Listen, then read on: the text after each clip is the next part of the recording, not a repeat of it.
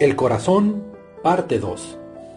La alegría que es duradera, la que proviene de Dios, satisface al alma entera y desborda el corazón. Pero para alcanzar esto, del corazón se requiere quebrantar lo que es funesto, lo cual muchas veces duele.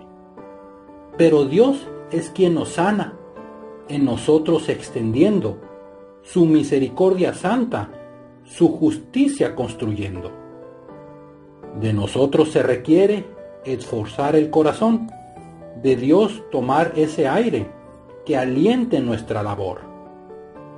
Pedir a Dios nos dé fuerza al sentir la tentación y luchar con entereza contra aquel mal corazón.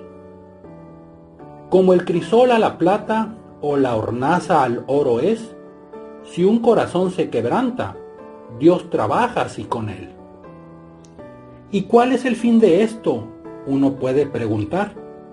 Dios busca sus mandamientos en el corazón grabar.